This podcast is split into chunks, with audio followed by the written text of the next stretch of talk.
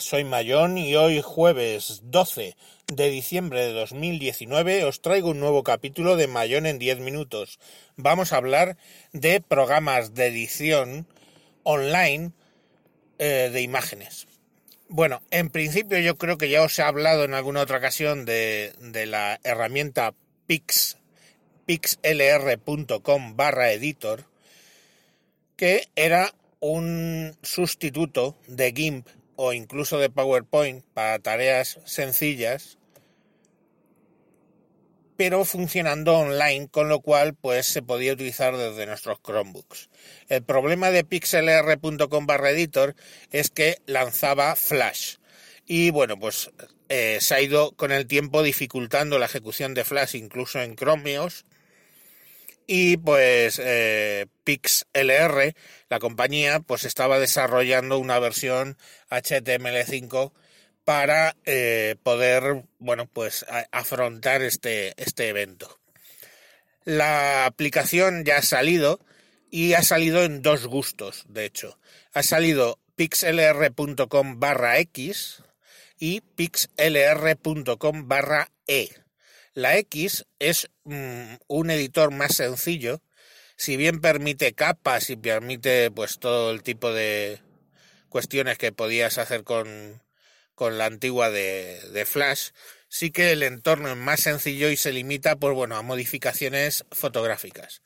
Pero el pixlr.com barra E ya ese eh, es un muy parecido el entorno al que encontrábamos en, en barra editor, en la versión de Flash, eh, y bueno, pues te va generando pues todos los, los, pasos y puedes ir generando capas y modificándolas y trabajar con transparencias entre capas y todo esto que es lo que más utilizo yo en caso de estar utilizando GIMP que es mucho más complejo, más potente, pero más complejo, y ya ni os cuento Photoshop. ¿Qué necesidades tengo yo generalmente? Pues bueno, modificar alguna fotografía o hacer alguna composición o borrar algún elemento de la fotografía o con el con las herramientas de tampón de clonado o incluso con algunas utilidades que trae específicamente pixlr.com para borrar elementos de una fotografía en la nueva versión hecho algo de menos con la versión barra editor, la versión flash. Pues en principio el había un pincel de cambio de color que era bastante útil. Si tú tenías una foto donde había un elemento, pongamos por caso, color rojo, que representaba todos los reflejos. Por ejemplo, imaginaos una pelota de estas de, de gimnasia, pues que ahí no es solo un rojo puro, sino que es unas tonalidades de rojo que van reflejando un poco lo que hay alrededor. Es una pelota brillante. Bueno, pues con la herramienta de, de cambio de color, pues tú podías coger y decidir que esa eh, pelota iba a ser verde.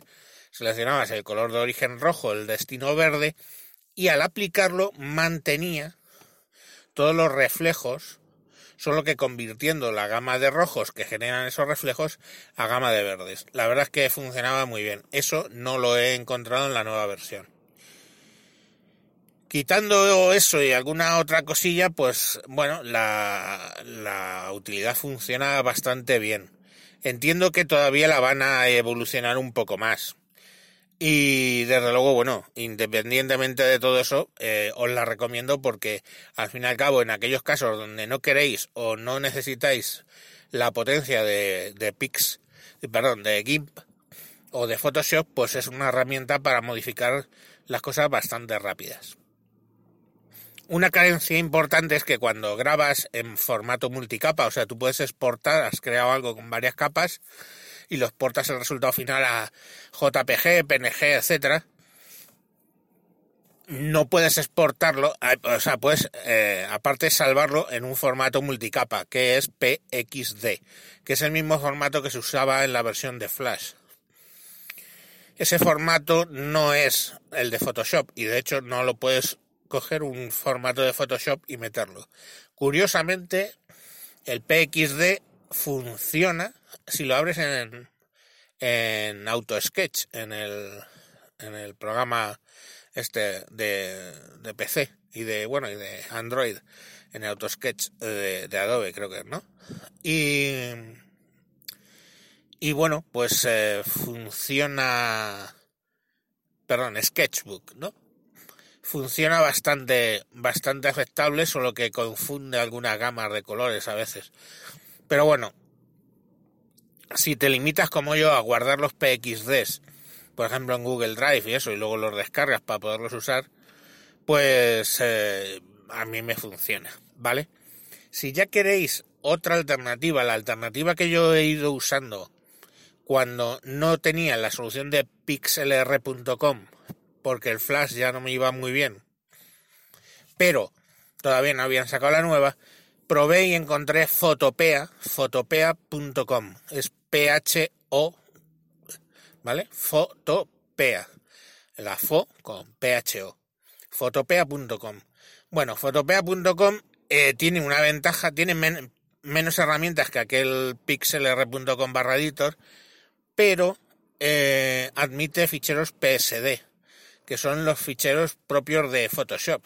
Entonces, si tú coges un fichero PSD de Photoshop y lo cargas en, en Photopea, pues tienes todas las capas y puedes modificarlas y tienes todo, ¿vale? Y luego, por supuesto, los portas ya, si tú quieres exportarlo, lo exportas a JPG o a MPEG o a lo que sea. Eh, digamos que esa es su mayor fuerza frente a la de PixelR. El hecho de poder ejecutar eh, ficheros PSD. Pero, bueno, eh, en comparación con la versión Flash de pixlr.com, pues era mmm, tenía menos, menos opciones. Lo que pasa que con el tiempo pues me he ido acostumbrando y pues esas opciones pues eh, trato de hacer las cosas distintas y funciona. Ya os digo que yo pues lo uso mucho para carátulas de, de podcast, para diseñar eh, imágenes para wintables.info, para el blog, pues eh, coger cosas, eh, quitarles el fondo, eh, irlas componiendo sobre otros fondos, en fin, cosas de ese estilo. Cambiar brillos, meter blur con el pincel de blur para, digamos, difuminar las, las zonas de contacto entre cosas que voy pegando, yo qué sé, ese tipo de cosas mmm, que, digamos, sería de usuario de Photoshop mmm, básico o básico medio no avanzado, ¿vale? Porque tampoco es que Photoshop te permite unas cosas que no puedes hacer con ninguna de estas. Pero vamos, eh, para el común de los mortales es como cuando os digo que podéis utilizar tranquilamente Word Online eh, de Microsoft, porque para el común de los mortales el 99% de las cosas que hace Word no las vais a hacer. Y sí que están en, en, la versión Office Online. Entonces, pues pasar de piratear una aplicación. Lo mismo digo con con, eh, con Photoshop pasa de piratear Photoshop porque probablemente para tu nivel eh, tanto Fotopea como .com como pixlr.com te van a solucionar la vida. Y en principio esos son los las novedades que, que tenía PixLR. Y la verdad es que bueno, he estado trabajando con, con los dos. El de el barra X que es el limitado, el que tiene solo para la, digamos, para la eh, retoque fotográfico, pues es un poco limitado, pero bueno, el otro, el barra E, funciona muy bien. Por cierto, está Pixel, pixlr.com regalando 25, 24, 25 gigas en Dropbox durante 6 meses si os registráis en pixlr.com, cosa que os, os, recomiendo porque así vuestros eh, trabajos se van quedando ahí y luego los podéis subir, bajar y volver a un retoque que tú estabas haciendo en un momento sin tener que volver a subir todo y todo el tema. Bueno, pues si os dais de alta podéis eh, tener acceso a un código que os da 25 gigas de Dropbox, creo que durante 6 meses o un año, no estoy seguro. Pero bueno, bienvenido sea, ¿no? Porque así además os permite probar Dropbox eh, con un nivel de almacenamiento grande para saber si os cuadra o no os cuadra con vuestro ecosistema. Y bueno, pues hasta ahí todo lo que os quería decir. Un saludo y hasta próximos capítulos. Adiós.